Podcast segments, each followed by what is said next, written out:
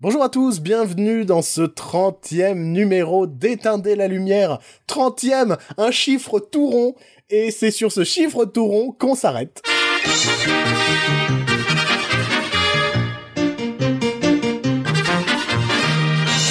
Bon, en réalité, on s'arrête uniquement pour, euh, pour la saison. C'est pourquoi c'est un, un, un numéro un peu spécial, j'ai envie de dire, comme je le dis chaque semaine, puisque c'est le dernier de la saison, c'est un petit peu nos, notre euh, au revoir à, ce, à cette saison 2016-2017 cinématographique. C'est un petit peu notre dernière séance. Ouais.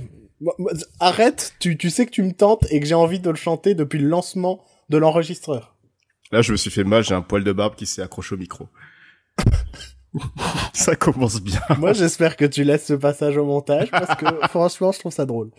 Euh, donc, une émission un peu spéciale puisqu'en fin d'émission, on vous dira euh, au revoir et on vous souhaitera un bel été. Mais attention, car on ne vous abandonne pas cet été puisqu'on vous a concocté des émissions un petit peu spéciales, un petit peu différentes de ce qu'on vous propose habituellement.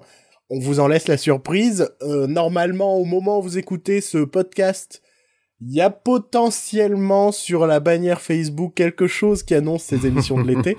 Euh, ou en tout cas, elle risque de sortir, euh, voilà, quelques jours après, en tout cas, la sortie de ce, ce numéro d'éteindre la lumière, numéro qui va commencer. Je t'ai pas présenté, Joël.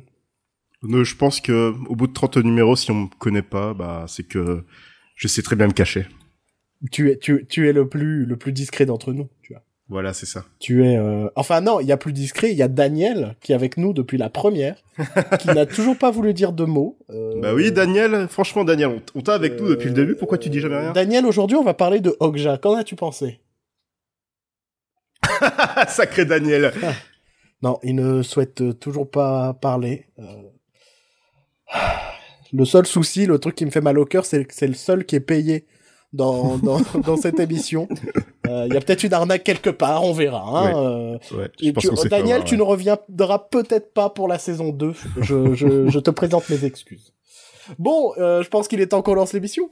Qu'on oui. commence par quelques nouvelles qui ont fait parler d'elle ou absolument pas, mais puisqu'on a galéré à trouver des nouvelles intéressantes, on va vous en parler quand même. Euh, cette première nouvelle, on l'a partagée notamment sur notre page Facebook, puisqu'on peut nous retrouver sur Facebook. T'as vu comment maintenant je fais un peu des, des rappels euh, qu'on est sur les réseaux sociaux Presque professionnel. Franchement, on est à deux doigts, on est à deux doigts de d'avoir d'être un vrai podcast. D'avoir dix doigts. on est à deux doigts. Je ne sais pas. Euh, et donc, euh, ces derniers jours est sortie la bande-annonce d'un film attendu, enfin si, potentiellement, peut-être, je ne sais pas. Il, il est déjà... tellement attendu qu'il sort deux semaines, euh, une semaine pardon après le huitième épisode de Star Wars. Donc c'est un film qui sera vraiment pas du tout éclipsé par quoi que ce soit. Aux États-Unis aussi, il sort à cette date-là? Ouais. Ok. Donc ce film, c'est bien évidemment euh, Jumanji 2, donc Jumanji Welcome to the Jungle. Euh, Jumanji, met... bienvenue dans la jungle. Qui met notamment en scène The Rock. Euh, mm -hmm. Dwayne Johnson qu'on ne qu'on ne qu'on ne présente plus pardon. Euh, Jack Black Karen Gillian. Kevin Hart. Et euh, et des adolescents qu'on va voir cinq minutes dans le film. Et Nick Jonas aussi. Euh, puisque en effet le, le postulat de départ de ce nouveau Jumanji c'est que Jumanji n'est plus un jeu de société. C'est désormais un jeu vidéo joué par des ados qui se retrouvent à ranger un petit peu un, un débarras dans leur lycée parce qu'ils sont collés parce que c'est un peu Breakfast Club et ils se retrouvent à passer une après-midi ensemble et ils vont jouer à Jumanji, le jeu vidéo, et euh, se retrouver, euh, comment, transportés dans le corps de leurs euh, avatars numériques, j'ai envie oh de dire. mon dieu C'est pas la pire idée de cette bande-annonce. Non, non, moi ce qui me fait penser, c'est que c'est un producteur qui s'est dit, eh, qu'est-ce qui marche en ce moment? C'est les MMORPG. Je crois, mais les, les MMORPG, c'est déjà plus à la mode depuis quelques bah, années. Hein. C'est pour ça que j'ai l'impression que les producteurs sont vraiment à la ramasse. Je pense que c'est les mêmes derrière le, le nouveau marketing Fanta. Ce truc en mode, on est jeune et branché, mais en fait, pas du tout. Comment dire Le souci que j'ai réellement avec cette bande-annonce, déjà, c'est que ça overhype un peu Jumanji, le premier, l'original, parce qu'il y a plein de gens qui s'énervent, en mode, euh, oh putain, c'est moins bien que le premier. Bon, attendez, euh... Le premier, moi aussi, j'en ai un excellent souvenir, mais c'est normal, j'avais 6 ans, 7 ans. Et, et c'est, c'est clair que j'étais ouf de me dire putain, y a, tu joues à un jeu et il y a des trucs euh, qui sortent de ton jeu et tout. Des, tu peux te transformer en singe, il y a des araignées géantes. Il y a Van Pelt, c'était Van Pelt le méchant, le ça, chasseur, ouais, Van Pelt. qui, qui, qui, qui peut, qui, qui va te, chasser à travers la ville et tout. C'est trop badass. Puis on a eu le dessin animé à la même époque où euh, bah Oui. gamin on était tous à fond dedans. Et les gens, faut qu'on calme nos races là-dessus. Hein. Jumanji n'a jamais été un chef-d'œuvre. C'est un chef-d'œuvre dans notre nostalgie. Mais disons que dans le, le vaste désert de, des- de la médiocrité des films des années 90, Jumanji relève un petit peu le niveau. Mais en même temps, c'est un peu le film le plus années 90 qui existe. tu vois, t'as Robin Williams en personnage principal. C'est vraiment au top de sa gloire. T'as euh, des adolescents, euh, enfin Il non, des, pré- des préadolescents qui euh, qui se retrouvent embarqués dans un truc d'aventure avec des monstres, avec des trucs. Donc ouais, c'est un pur produit des années 90 et donc tout gamin des années 90 est excité par cette annonce potentielle d'une suite et puis forcément déçu par euh, cette suite étant donné qu'on sera toujours déçu par une suite qui sortira 20 ans après l'original. Mais ça on y reviendra peut-être dans une prochaine émission euh, spéciale autour de de tout ce sujet parce qu'il est vaste ce sujet des suites. Mais euh, cette bande annonce moi le vrai truc qui me gêne c'est que je ne retrouve pas l'essence qui est peut-être en fait due à la série d'animation Jumanji Ouais. plus Mhm. qu'au film Jumanji, puisque euh, la vision que j'avais du monde de Jumanji, entre guillemets, je le voyais plus comme une jungle complètement abandonnée, je voyais plus euh, Skull Island de, de King Kong, tu vois. Ouais, oui, oui. Une jungle avec des créatures, avec tout ça, un truc complètement perdu. Et, un truc dans ce- complètement barré aussi. et cette bande-annonce de, de Jumanji 2, un des premiers trucs que les personnages voient, en tout cas dans la bande-annonce, en arrivant dans, dans ce monde de Jumanji, ce sont des motos, des gens en moto. et, et je fais waouh, exotisme. et euh, moi, c'est le. Franchement, c'est le vrai truc qui me fait le plus chier quand j'ai vu cette bande-annonce, c'est ce côté. Putain, les mecs, vous aviez un espace pour créer plein de créatures. Ce qu'a fait euh, Jordan Vogt Roberts avec euh, euh, son Kong, qui est sorti Ouais. euh, il y a quelques mois, où euh, on sent que la partie où il s'est le plus amusé, c'était aussi pour créer des créatures. Bah là, on ne l'a pas du tout, quoi. En tout cas, dans cette bande-annonce. Ouais, enfin, euh, la bande- c'est un teaser. Et normalement, un teaser, ça te montre à peu près l'ambiance que tu dois avoir dans le film. Et il y a aucune ambiance. Et il y a aucune ambiance, il y a aucune atmosphère, ça ressemble à rien. C'est, ouais, ça, ça ressemble à tous les films que Sony a fait récemment. euh, Tu sais à quoi ça ressemble? À quoi? Ça ressemble à Bienvenue dans la jungle avec The Rock. Qui s'appelle The Rundown en, en VO. Parce que en France, The Rock a déjà fait un film qui s'appelle Bienvenue dans la jungle, et je trouve ça drôle de me dire ça, qui était avec Sean William Scott aussi, je crois. Mhm. À l'époque où Sean William Scott faisait encore des films. C'est vrai. c'est pas faux. C'était euh, après euh, après American Pie 3 quoi. C'était la, la hype euh, American Pie où Ouais. tout le monde aimait Sean William Scott. Aimé. Non. enfin, Enfin, il était là quoi. Mais euh, ouais, il y a ce côté, bah on fait une comédie dans la jungle et puis voilà quoi. J'espère me tromper. ça vient de Sony. Bah surtout, ça vient de Jake Kasdan qui nous a fait Sextape il y a pas longtemps, qui était euh, pour moi une des pires comédies de ces 15 dernières années. Sachant que ce mec a, fait- a aussi fait une des meilleures comédies de ces 15 dernières années, qui est complètement per- passé inaperçu, qui s'appelle Walk Hard, Oh putain. qui est un film dont euh, Joël et moi sommes très fans. Euh, C'est une des- un des meilleurs biopics sur une personne qui n'existe pas, qui existe au monde. Non mais c'est ça.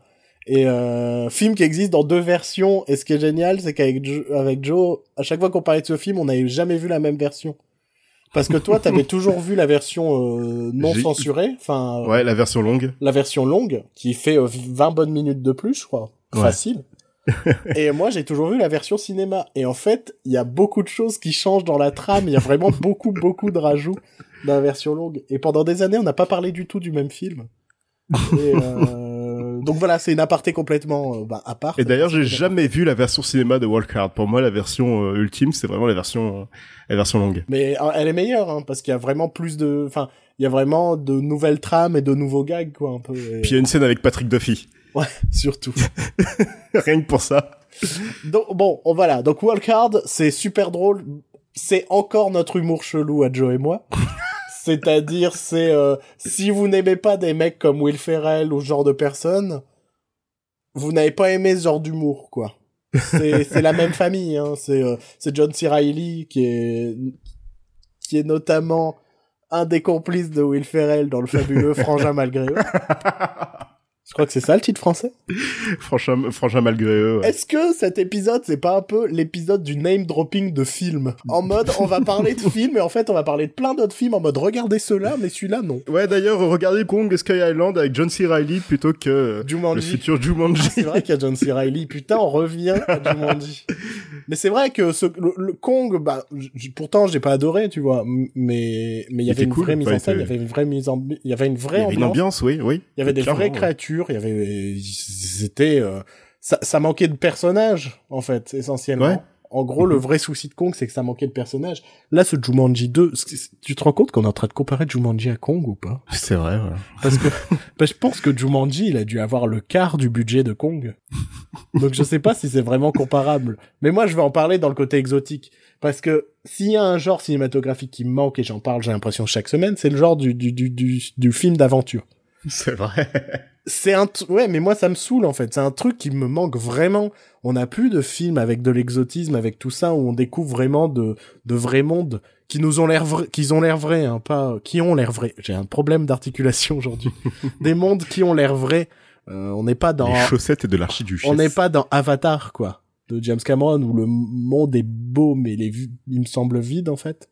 Mhm. Euh, moi je parle de de de de, de films où tu ne sais pas ce qu'il y a Ouais. tu vois, qui a ce côté, cette inquiétude de, à chaque instant, quelque chose peut me tomber sur la gueule. Pour moi, c'est l'une des plus grandes réussites du Kong de Peter, du King Kong de Peter Jackson, c'est ce côté, à chaque instant, quelque chose peut me tomber sur la gueule. Et c'est aussi une des réussites du Kong de Jordan Vogt Roberts. Et c'est quelque chose que j'aime dans le cinéma d'aventure. Là, j'ai l'impression qu'on va être plus dans une comédie sur fond d'aventure. Mhm. Et je pense que même l'aventure, ça va se, ré- se résumer à des courses-poursuites et à des animaux. Un truc, si, il y a une idée qui me semble marrante dans le film. C'est de ce que j'en ai lu, apparemment, les personnages auront cinq vies, chacun.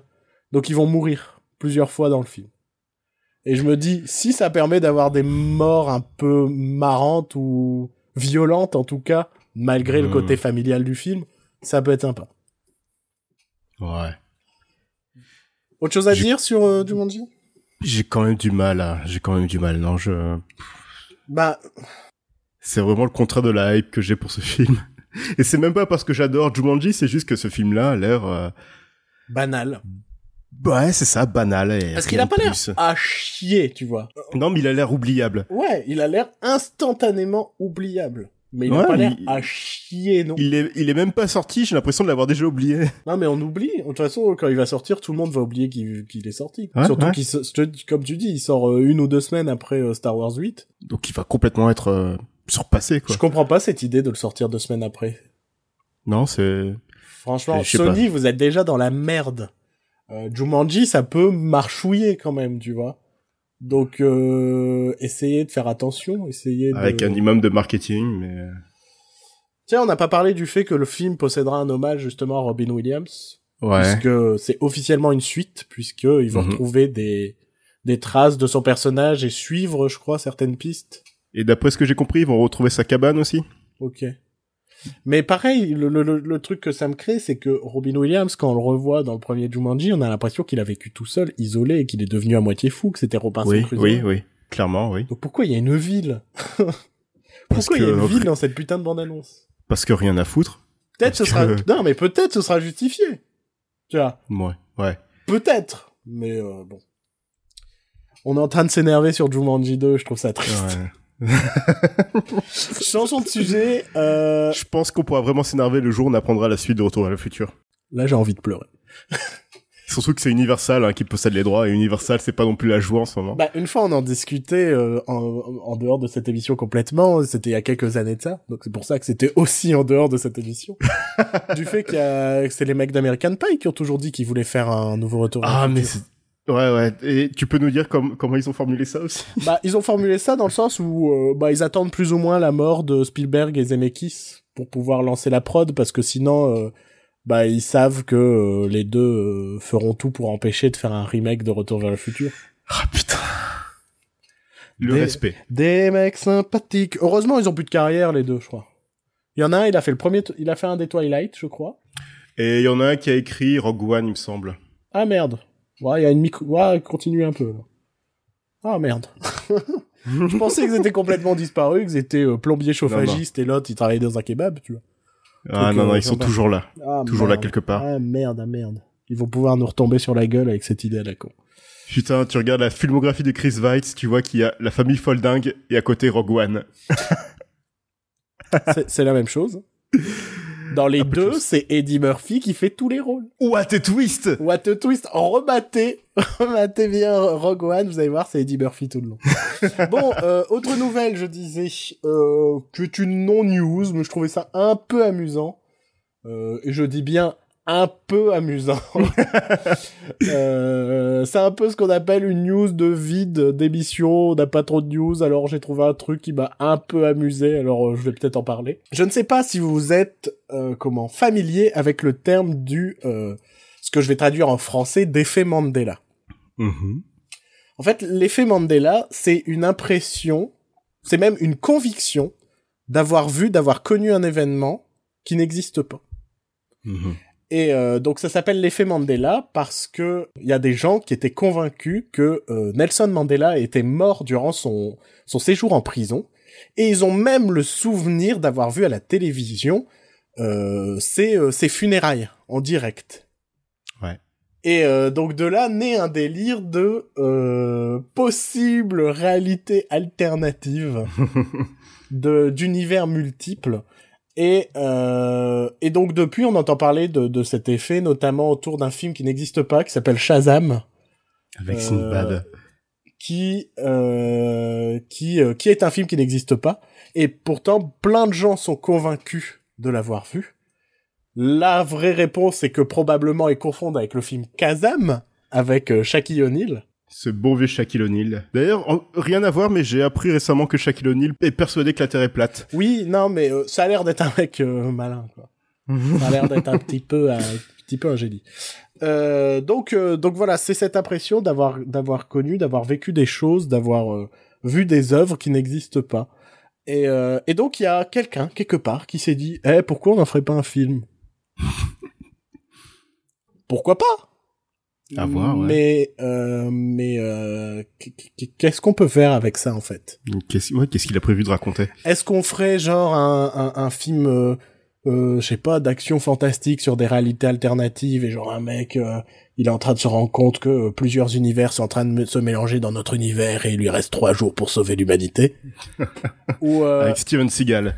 ou est-ce qu'on en ferait pas, et moi je trouverais ça marrant, une comédie style euh, Rick and Morty. Je verrais bien une, une, une, une comédie vraiment un petit peu stupide euh, d'action-aventure fantastique sur des mecs qui traversent plein de réalités alternatives et euh, qui découvrent plein de plein de plein d'événements aléatoires tout ça mais euh, bon Ouais. après il faut savoir quoi raconter à partir de ça et là je pense que euh, Bah, quitte à faire ça, on peut faire aussi un reboot de Sliders. Hein. On a déjà la franchise qui existe. précise euh, ce qu'est Sliders parce que moi tu m'en parles depuis la fac maintenant je sais ce que c'est mais c'est une série je ne connais pas du tout S- Sliders, c'était une série de science-fiction des années 90, donc euh, avec euh, cette euh, petite touche années 90 de la télévision, avec ses magnifiques effets spéciaux, où justement un scientifique crée une sorte d'appareil qui lui permet de traverser les dimensions, de voir des réalités parallèles, des mondes parallèles où des événements ont été euh, se sont euh, passés de manière différente. Donc euh, ça peut être un monde où les nazis ont gagné la guerre, un monde où les femmes sont plus au pouvoir que les hommes, euh, tout ça. d'accord Et c'était une série qui m'a marqué quand j'étais plus jeune. ouais mais c'est fou parce que moi franchement je ne je ne connais absolument pas cette série est-ce que je viens d'une réalité alternative où la série n'existe pas? Ou peut-être parce que t'es plus jeune que moi. Peut-être, ouais. Mais toi, t'as 45 ans aussi, c'est du compliqué. euh, plus sérieusement, euh, Oui moi j'ai connu bah, ce qu'on appelle l'effet Mandela. Comment? J'ai connu quelque chose dans ma vie que j'étais convaincu que ça existait, mais que ça n'existe absolument pas. Et quand j'en parle, les gens se foutent de ma gueule, et je les comprends, puisque c'est impossible que cela existe.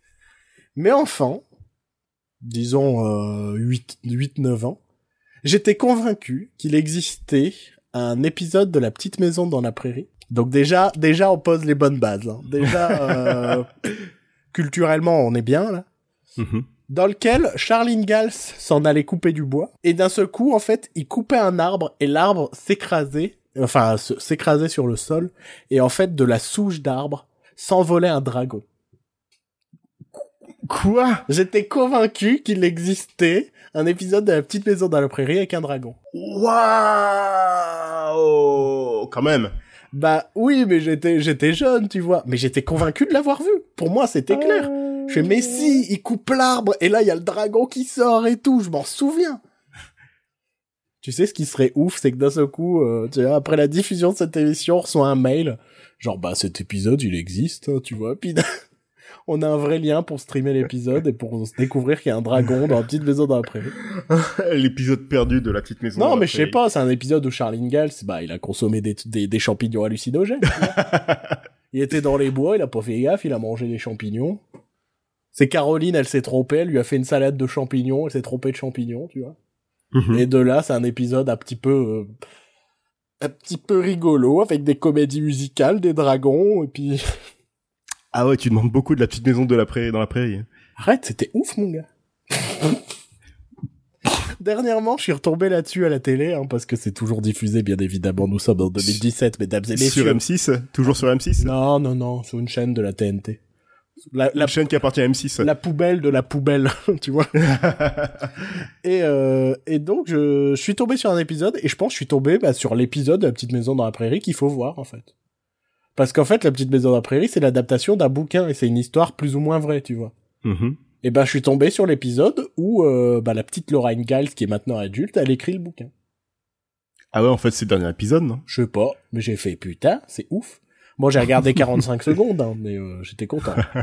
Je me suis dit, j'ai vu le moment qu'il fallait voir de la petite maison dans la prairie. La petite maison dans la prairie, ça se finit pas avec euh, l'incendie du village où ils habitent? Non, c'est pas l'incendie, c'est ils font tout péter à la TNT, je crois. Ah, trop bien Parce qu'en gros, il y a un délire, genre la ville, elle, elle, elle doit être Elle rachetée, rachetée par un entrepreneur ou je sais pas quoi, et ils veulent Pour pas. faire... Ouais, pour mettre euh, des chemins de fer dessus. Ouais, donc ils font tout péter à la TNT. Ah ouais. C'est genre, c'est genre une fin, je sais pas, la Fast and Furious, quoi. et à la fin, ils se regardent et ils font la famille, putain. Puis son petit La barbecue? famille Ingalls. On appellera notre frise Brian O'Connor. fin, fin de la fait- petite maison après. Et préquel de Fast and Furious. En parlant de Fast and Furious, t'as vu cette transition de professionnel ou pas, ma gueule? Waouh Euh, on voudrait revenir, enfin, je, enfin, je, j'ai même pas particulièrement envie, mais il faut combler cette émission. Euh, cette semaine, il y a une euh, micro-polémique, un, un micro-débat, une micro-tension entre euh, membres, justement, de cette famille Fast and Furious.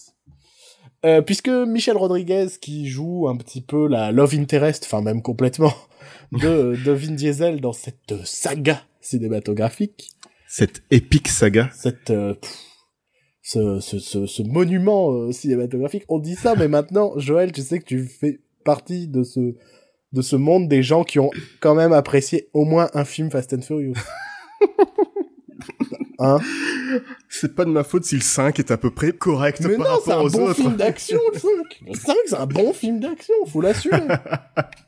donc, Michel Rodriguez, donc, qu'on a pu notamment voir dans euh, Avatar, par exemple, Resident Evil, euh, toujours dans le rôle de Michel Rodriguez, hein, faut préciser. dans SWAT, qui ou dans lequel elle jouait Michel Rodriguez, mhm. Donc, Donc, qui est une euh, qui est une excellente femme un peu, actrice, et voilà, qui- une femme un peu garçon manqué mais badass. voilà, qui dans tous ses films. qui joue tout le temps, tout le temps, tout le temps le même rôle, Oui. qui s'est euh, un petit peu, on va dire, éch- écharpé, je crois, Mhm. avec notamment euh, Vin Diesel, mais rien de très violent, hein, c'est en mode oh s'aime bien quand même quoi. C'est la famille. C'est la famille. Euh, au sujet du, bah, elle menace de quitter la saga. Si euh, la saga ne prend pas des initiatives pour donner des rôles des rôles un peu plus importants aux personnages féminins euh, de cette saga Fast and Furious. Et Joël je je demande ce que tu en penses parce que moi je n'ai rien à dire là-dessus je m'en fous. Bah, je pense qu'elle a raison parce que une de ses explications est le fait qu'elle qu'elle dise qu'elle a que les seuls dialogues qu'elle a eu avec euh, le personnage joué par Jordana Brewster, qui est la femme euh, de Brian O'Connor, qui est la sœur de Vin Diesel. putain on est en train on a putain, on est en train de parler de Fast and Furious encore ouais, je sais. triste. Non, mais elle dit en gros qu'elle a eu genre deux dialogues avec elle dans toute la saga. Non mais oui, il y a Il y a Il y a- clairement un problème, mais en même temps, le souci aussi de cette saga, c'est qu'elle vise des adolescents masculins en mode... euh, des cascades. Ouais. Après, non, mais après, cette réaction vient du fait que, bah, Wonder Woman est sorti et il cartonne. Ouais, Et je pense que oui, elle a, ça l'a donné envie de- d'avoir un rôle plus important dans les films et elle- je pense qu'elle a raison d'avoir ce, mais le- le- la vraie ça- question, c'est... Ils ont déjà pas grand-chose à raconter avec les mecs. à raconter avec aucun des persos. Donc, Oui, ouais. ce serait pas mal de... Oui, de... Ce serait pas mal d'avoir un personnage féminin intéressant, il est vrai. Ce serait pas mal d'avoir un personnage. Un perso... C'est vrai, un personnage, ce serait déjà pas mal. Parce que c'est clair que quand tu vois le film, bah, tu vois The Rock, tu vois Vin Diesel, tu vois Jason Statham. Puis voilà, quoi. Tu... Et Michel Rodriguez. tu, tu- tu- c'est clair qu'il n'y a pas de personnage dans cette saga. Donc euh, oui, euh, Michel, on comprend ton désarroi. Euh, moi, je te dis, essaye de te tourner vers euh, vers d'autres sagas, d'autres- enfin peut-être pas des sagas, mais ce serait pas mal peut-être de lancer une un, je sais pas, un... Sinon, il y a Atomic Blonde qui sort cet été et je suis hypé.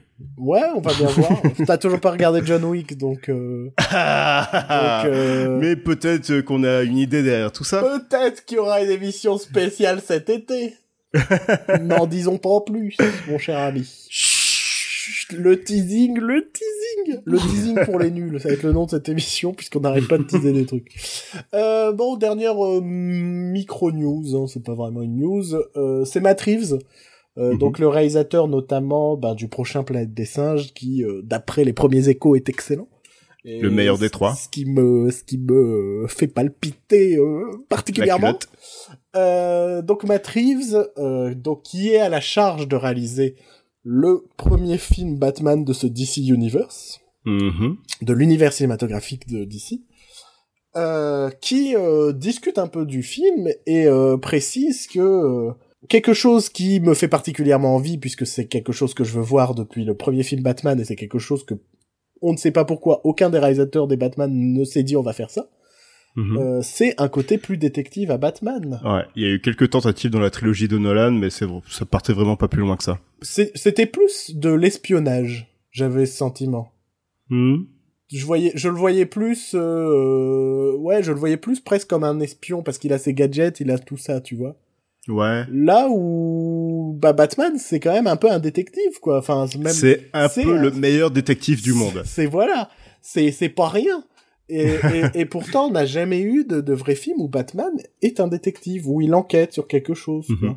Mhm, mhm, mhm. Et je suis- Pourtant, je trouve que Zack Snyder l'avait très bien montré dans Batman contre Superman, où il va récupérer la météorite, enfin la kryptonite, avec son tank, son char d'assaut, et il va buter tout le monde pour la récupérer. Bah, c'est, bah, ça me Tout rappelle. en douceur, franchement, tout ça en me finesse. rappelle, euh, ça me rappelle Sherlock Holmes, ça. hein. tu, tu, tu relis, relis, hein, relis Sherlock Holmes, tu vas voir, il y a des, sé- il y a des séquences pas. Dans les chiens de Baskerville, quand il arrive en, en montgolfière, avec des canons, tout ça, pour, pour buter les pseudo-chiens et tout, euh, c'est ça, hein. c'est, pareil. C'est pareil. Non, mais oui, je... en gros, moi, ce qui me fait un peu peur, c'est que de ce qu'on lit de, de- des, des différentes interviews de Matt Reeves par rapport à ce Batman, qui veut plus noir, plus, plus polar dans l'âme, c'est que je vois pas comment ça va être cohérent avec le reste du DC Universe. Pour le moment, j'ai du mal à voir. Ah, il y a- il peut y avoir des raisons. La mort de Superman a changé Batman. Tu sais ce qui serait classe? Quoi? Un Batman en noir et blanc. En noir et blanc, version un peu euh, film noir moderne comme l'était Logan, tu vois. Mhm. qui lui aussi aurait potentiellement pu être en noir et blanc mais sorti en couleur.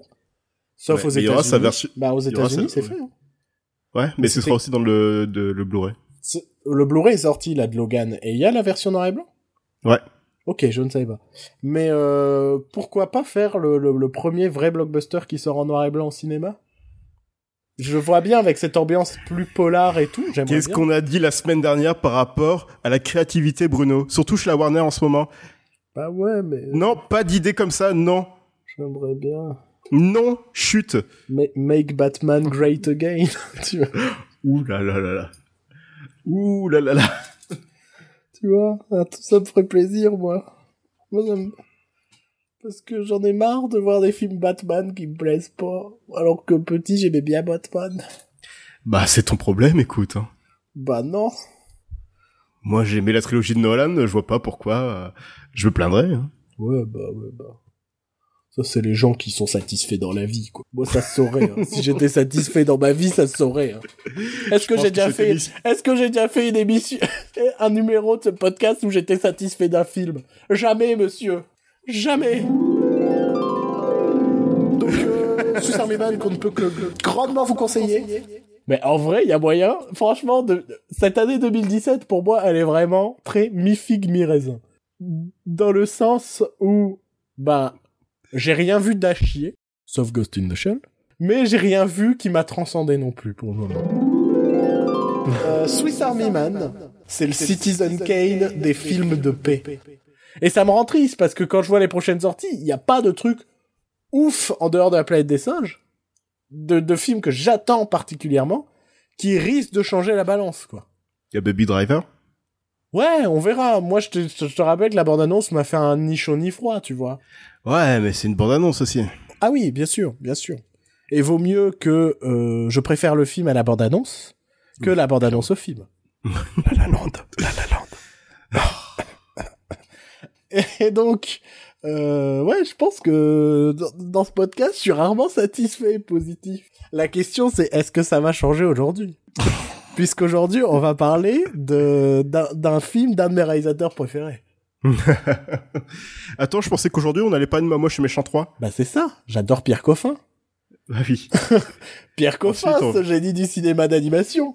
Ensuite, on parlera de Transformers 4, euh, 5, euh, 6, euh, 7, un jour, 18, un, oh, je sais plus. J'ai l'impression que ça fait plusieurs podcasts que je promets de retrouver un jour le studio Ciné Live avec l'interview de Pierre Coffin, qui est la raison pour laquelle je déteste Pierre Coffin. mais, non, mais faudrait vraiment que tu fasses un scan de cette. Euh, non, cette non, bah ouais, il faut que je la Qu'on puisse l'utiliser plus souvent. Ouais, tu sais, ce qui serait ouf, c'est que ce soit un genre euh, Mandela Effect, tu vois. Oh mon dieu, il a jamais dit ça en et fait. que genre, il a jamais dit ça, tu vois. Et là, je serais Juste trop toi, tu le détestes tellement que tu, tu lui donnes ces mots. Ce serait génial. Franchement, franchement, je vous promets que pour la rentrée de Éteindre la lumière, peut-être pas le premier numéro, hein, vous excitez pas non plus, mais je vais essayer de retrouver cette interview pour qu'on pour qu'on connaisse les origines du mal, tu vois. Coffin, The Origins of Evil. Oh merde.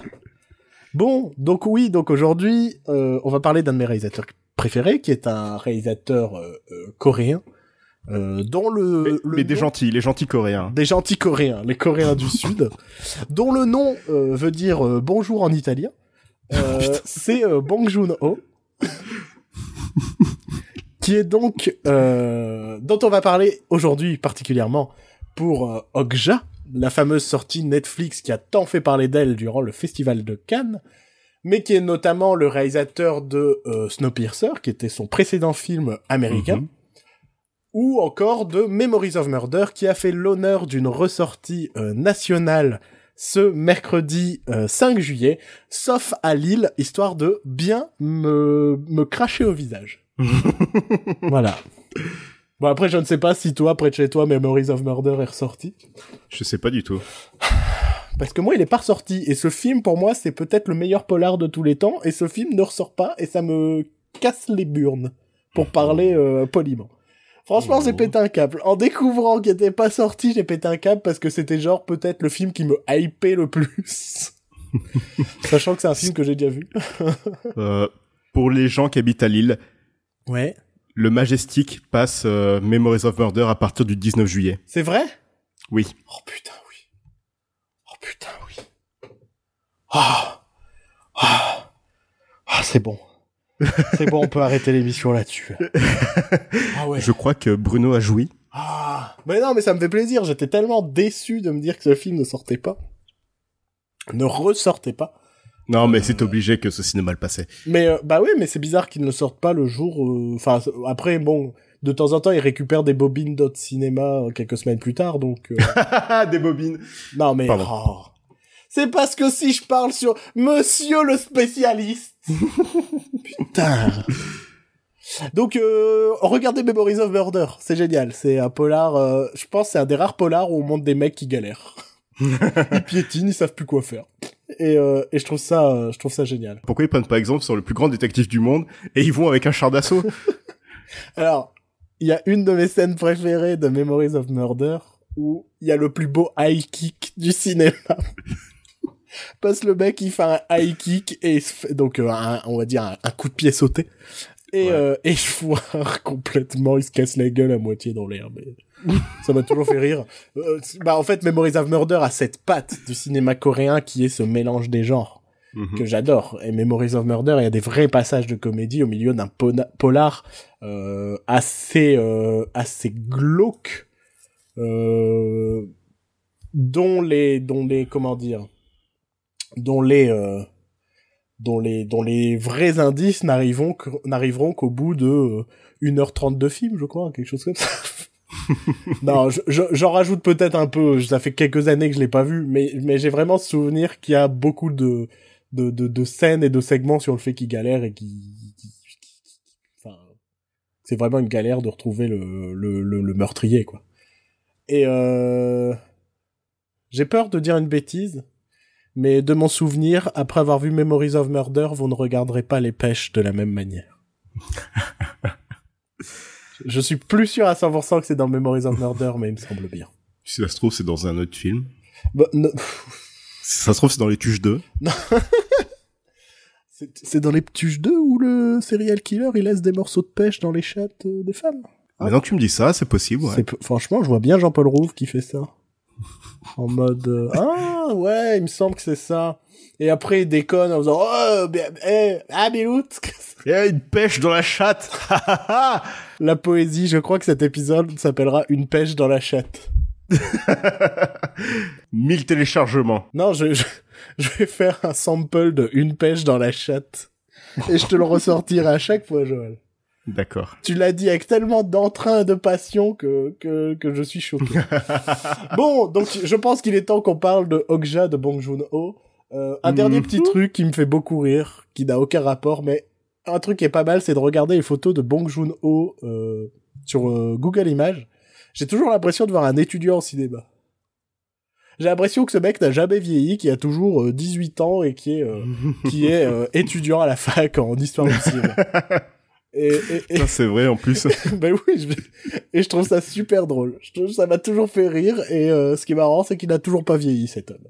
Bon, Okja. Euh, je sais pas si tu veux faire le, le, le pitch. Okja, c'est un film sur la production de viande où une compagnie dirigée par Tilda Swinton envoie 26 euh, cochons de la nouvelle espèce de super cochon parmi 26 fermiers de chaque pays pour qu'ils les élèvent de manière euh, locale. Et on peut voir donc ce film du point de vue d'une la fille d'un fermier qui a hérité d'un de ses cochons, un fermier sud-coréen et de l'amitié qui a qu'elle a développé avec ce super cochon qui s'appelle donc Okja. Sauf qu'un jour, on vient récupérer Okja.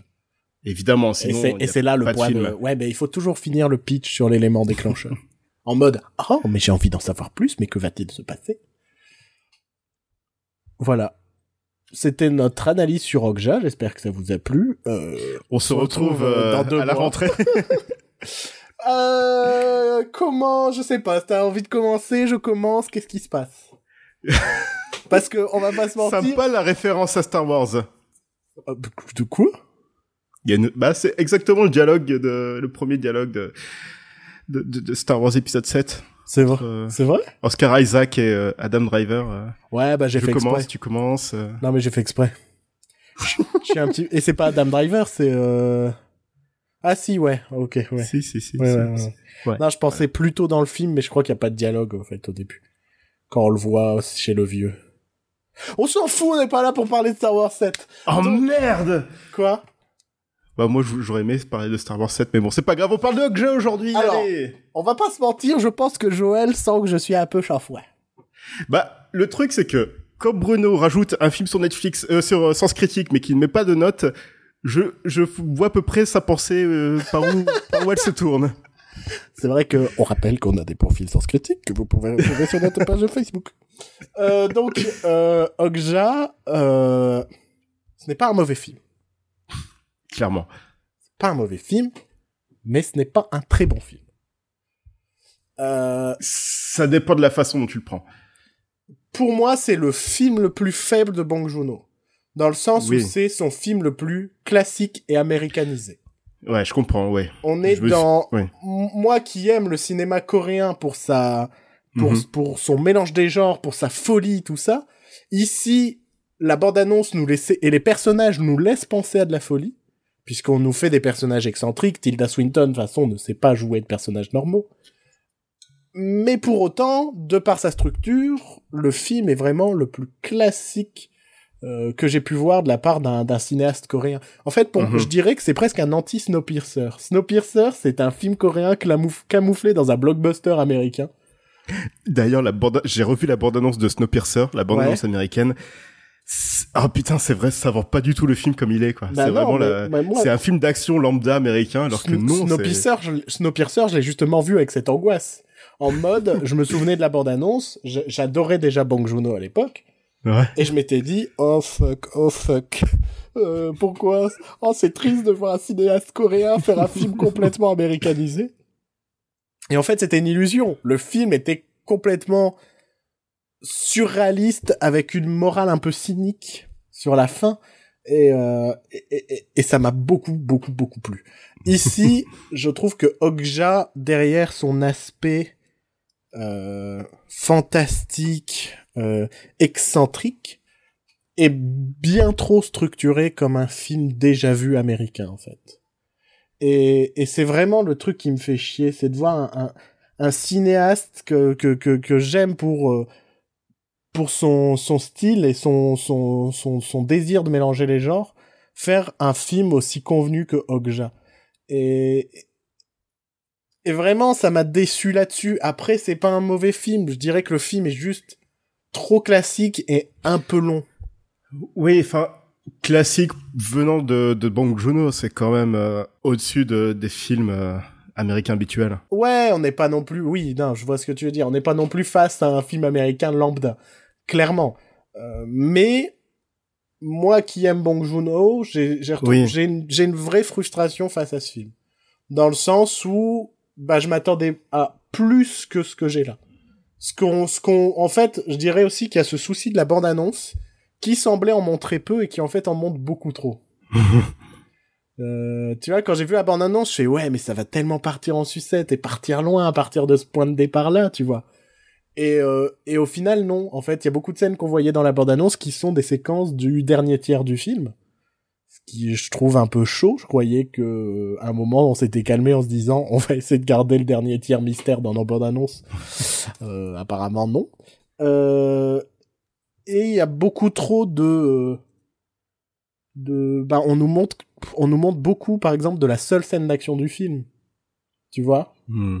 Ouais. Alors que ça pouvait laisser penser qu'il allait y avoir une longue course-poursuite, parce que souvent, si on te met une, une course-poursuite dans une bande-annonce, c'est que ça fait partie d'un, que c'est un élément essentiel de, de la structure du récit. Or, ici, la bande-annonce, la, scène d'action qu'on nous montre dans la bande-annonce, au final, fait peut-être 10 minutes, quoi, maximum.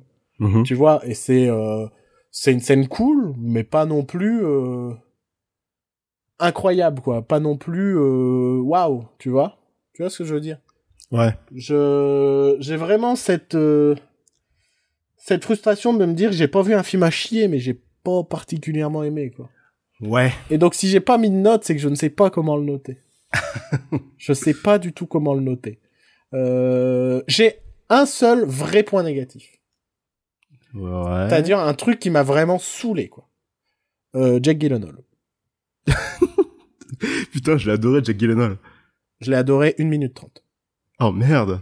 Euh, sur la fin du film, j'en pouvais plus. À chaque fois que je le voyais apparaître, j'en pouvais plus. Son personnage n'a, n'a, n'a, en fait, non, j'ai plusieurs points négatifs. En fait, de son personnage, je suis en train de me dire, ah non, mais il y a cette scène-là que j'ai détestée, et puis ça aussi.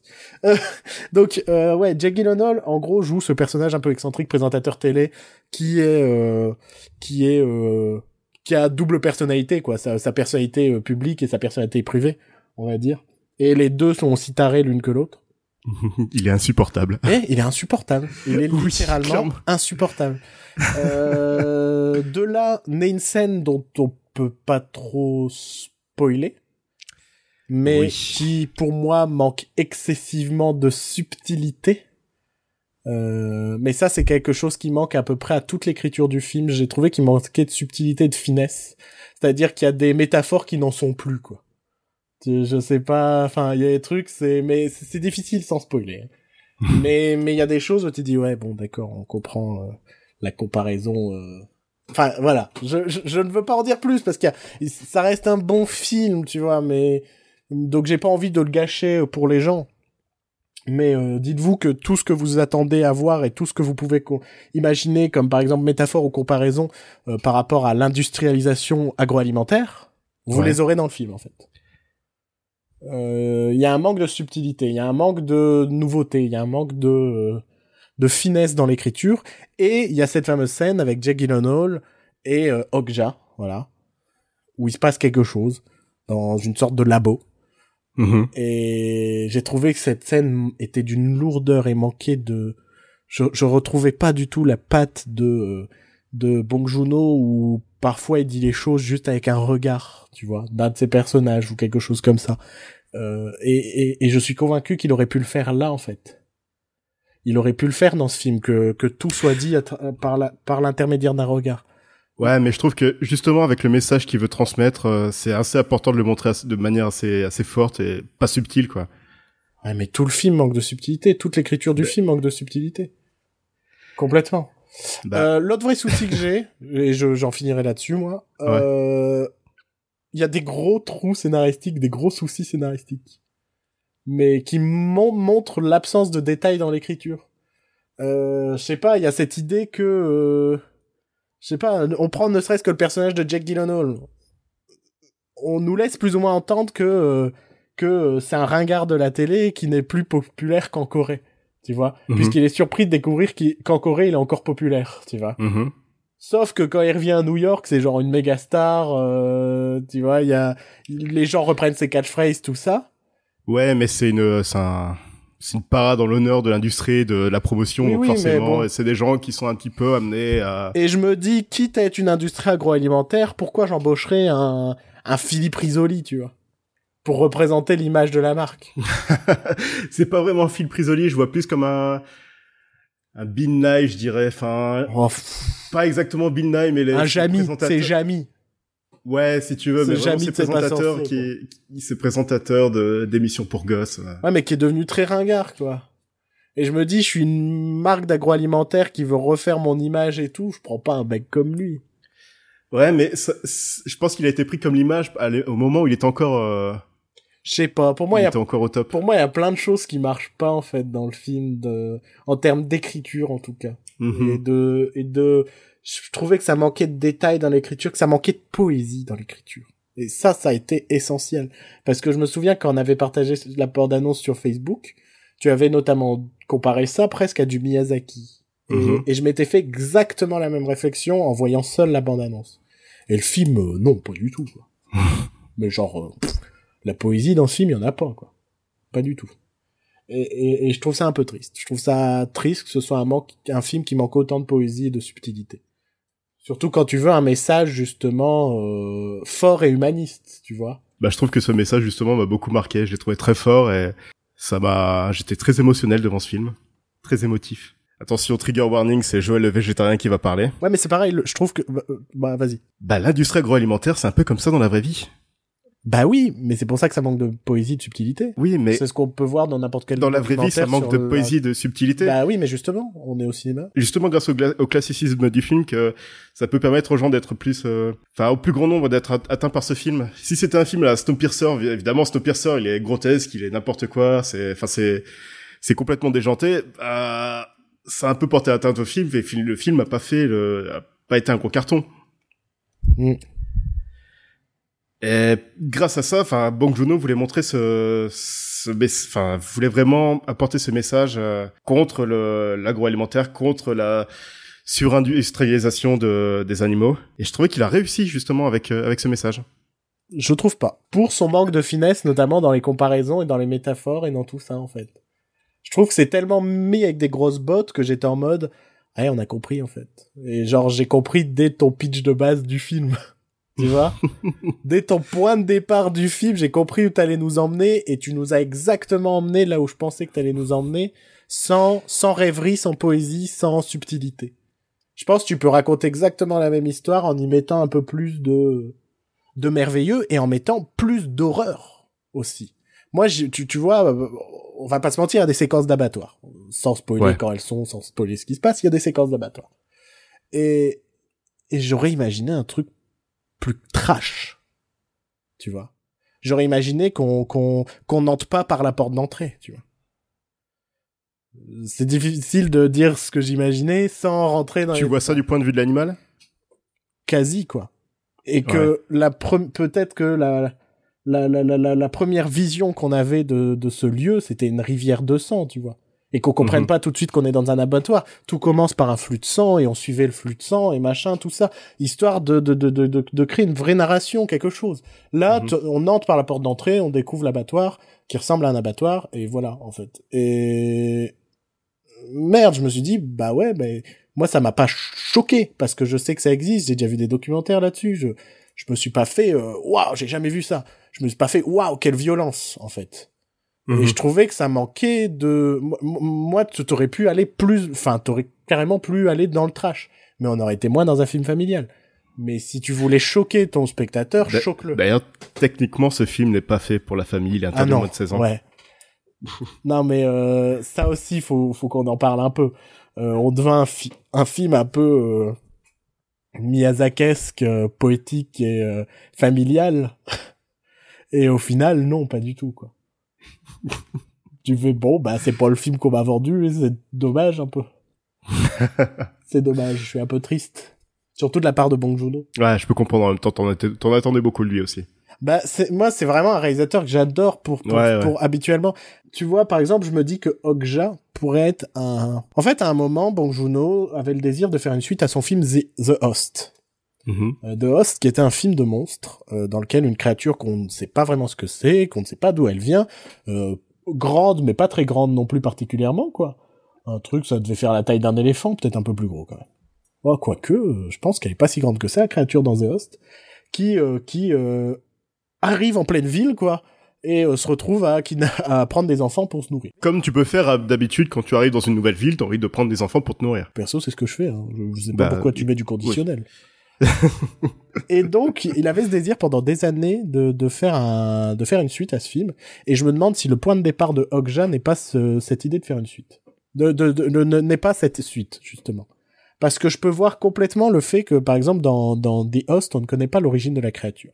Et je fais, ça aurait été hyper intéressant de découvrir que dans un The Host 2, qu'en fait cette créature est une manipulation par une entreprise agroalimentaire dans l'espoir de mhm. développer quelque chose, euh, de, de, développer une industrialisation euh, encore plus poussée et encore plus optimisée de, de, de, de, la, de la de viande.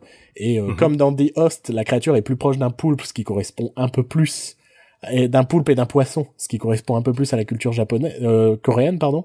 Mhm. asiatique même de manière générale, euh, on pouvait partir plus voilà sur ces codes euh, agroalimentaires coréens. Et il y avait euh, dans le premier Host, en tout cas, une relation justement entre un enfant et la créature, puisque la créature ne mangeait pas cet enfant, cet enfant se cachait dans les égouts, dans le dans ce qui est un peu le le le le, le sacro-saint, le, le le le comment le le voilà le, le, tombeau de milliers d'autres enfants, mais euh, la maison de la créature quoi. Mm-hmm. Et, et je me demande si euh, bah, il avait pas ce désir de se dire bah putain euh, si j'écris une suite je verrais bien qu'en fait on découvre que qu'il y a d'autres créatures puisque je ne sais plus si elle survit dans le premier spoiler ou pas puisque je ne sais plus. Mais c'est dans le pire des cas il y avait d'autres créatures comme elle si c'était une idée d'industrialisation alimentaire. D'industrialisation. Ouais allez des fois, je parle et je pense qu'après, donc il euh, y a des mots qui sont peut-être pas les bons. Et, euh, et donc, il, y avait moyen de se dire, bah en fait, on découvrirait que la créature, bah voilà, elle est, elle est créée par un processus euh, d'industrialisation agroalimentaire et ce serait l'histoire d'une petite fille qui deviendrait amie avec une de ces créatures, tout ça, et on découvrirait tout le truc agroalimentaire. Et je me, me dis, putain, il y a moyen que ce Okja mm-hmm. soit issu de cette idée potentielle que je que j'extrapole personnellement de d'un The Host 2 sachant qu'il existe sur euh, internet des tests pour euh, The Host 2 c'est vraiment un film qui a été euh, envisagé à un moment. Et et donc moi quand je vois justement un film comme The Host qui est très subtil qui parle en réalité de la famille alors que Fast and Furious toujours représente, qui part, qui est en réalité un film sur la famille, sur un, sur un, sur un, un père, je crois, euh, qui s'occupe pas du tout de sa gamine en fait, et qui se retrouve à perdre sa gamine parce qu'elle s'est fait choper par un gros monstre. Et comment un, un, père va se rendre compte de l'importance de, de ses proches même, parce que je crois qu'il y a aussi le grand-père, il y a tout ça comme personnage. Et c'est un film qui, derrière ce film de monstre, cache en fait un drame assez fin sur euh, une famille qui était complètement séparée, splittée, parce que bah, la vie a fait que que euh, on ne s'entend pas toujours très bien avec sa famille, quoi. Et, et, et, pour moi, Bong Joon-ho a cette finesse-là de nous faire un film dans un film. Là où Okja, Okja le fond et la forme sont les mêmes en fait. Enfin, mmh, même vers la mmh. même chose, raconte la même chose. Ce qui fait que pour moi, qui avait compris le fond dès les 20 premières minutes, quoi, en mode bon bah c'est bon, je sais où on va, je sais où, enfin je, je crains savoir où on va, puisqu'à l'époque, je ne savais pas qu'on allait y aller. Pour moi, ça m'a fait, ça m'a rendu assez triste de ce, ce, ce vrai manque de, de, de, de, de, de subtilité, de autre chose. J'avais ce désir de voir autre chose que ce que j'ai vu. Et si ce n'est pour la raconter la même histoire, mais au moins autre chose dans la mise en scène et dans le, dans le récit, en fait. Euh... Ouais, mais ça, c'est plus du spoiler. mais en fait me se poser une question pendant tout le film. Ouais. C'est à quoi ça sert de savoir que Tilda Swinton elle a une sœur? T'as Tilda Swinton dans ton film, tu veux euh, maximiser sa bizarrerie? Bah ouais, mais euh, euh, je trouve que ça faisait élément genre ouais, c'est parce qu'on fait un film bizarre. Ouais, mais d'habitude tes films ils sont bizarres mais différemment quoi. Là c'était du bizarre gratos. Ah écoute, oui, bizarre gratos, du bizarre gratos avec Tilda Swinton, j'accepte. Ouais, c'est sûr, c'est sûr. c'est sûr. Voilà, donc Okja, petite déception pour moi, quoi. Ouais. La joie de vivre. Autre chose à rajouter? Non, il était super. Ouais. euh... Où on en est dans l'émission? Bon, on a fini avec Okja, on va peut-être parler un peu de séries maintenant. Alors ouais, on va parler séries, donc comme d'hab, si vous aimez pas les séries, euh, partez quoi. Salut comment, dans deux mois Comment en 2017 on ne peut plus, on ne peut pas aimer les séries? Parce que les meilleures œuvres euh, visuelles, télévisuelles, enfin euh, non visuelles de manière générale que j'ai vues euh, actuellement sont à la télévision et de très loin. Enfin, je trouve qu'en ce moment il y a un en fait, ce qui est marrant, c'est que voilà, pour Okja, je parlais d'un manque de finesse et de subtilité dans l'écriture, et c'est quelque chose que je ressens énormément en ce moment. Je sais pas si c'est parce que en ce moment même, moi, je fais des des recherches autour de l'écriture mm-hmm. et qui m'amènent à essayer de comprendre comment euh, un roman est construit, comment comment comment comment faire dialoguer des personnages, qui m'amènent à, à, à, à, me renseigner, à essayer d'apprendre là-dessus. Est-ce que c'est parce que je fais ça que j'ai vraiment ce sentiment qu'il y a une absence de finesse, mais épouvantable? Ou euh, est-ce qu'il y a vraiment un souci actuellement de subtilité dans l'écriture? Euh, de par le fait qu'on a tellement mal éduqué les spectateurs pendant des années qu'on se retrouve à euh, devoir les prendre par la main, quoi. Et ça, ça me rend triste. Enfin, même dans la mise en scène, quand je vois euh, certaines mises en scène où je me dis putain, c'est c'est complètement plan-plan. Enfin, c'est c'est une mise en scène complètement fade pour un récit fort. Et mhm. ça, ça m'amène, par exemple, ben, cette semaine, j'ai eu l'occasion de voir 13 Reasons Why. Ouais. Donc euh, série euh, qui avait fait parler d'elle puisqu'elle parlait notamment du euh, harcèlement scolaire. Et puis ça fait aussi l'apologie du suicide. Ça fait pas l'apologie du suicide. Ça. Mais y a pas ce côté romancé du suicide où une fois que tu te suicides, tu rends tout le monde mal à l'aise et tu t'as gagné parce que tout le monde ah est dégoûté que ah tu sois mort. Ah non. En tout cas, je l'ai pas. Non, je l'ai pas vu comme ça le dans le cas de cette série, le suicide, c'est justement euh, né vraiment d'une détresse en mode euh, bon bah j'ai plus de raison d'être là en fait. Il n'y a pas cette recherche de je vais pourrir les autres.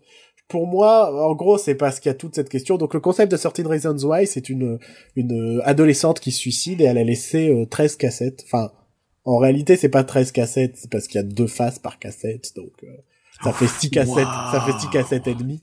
Mais qui est-ce qui coûte encore des cassettes en 2017 euh, Alors ça, on va en parler. Mais euh, donc en gros, il y a 13 faces quoi à écouter, dans lequel elle raconte 13 raisons pour lesquelles elle s'est suicidée. Donc c'est festif, hein. c'est Patrick Sébastien hein, comme série. c'est vraiment la fête, la fête du slip, c'est génial. Oh, c'est génial. Et euh... je me plante les veines. Oh. Et euh... en écoutant du Evanescence. Non, il y a pas de Evanescence dans la série, j'étais déçu. Oh non. J'étais déçu.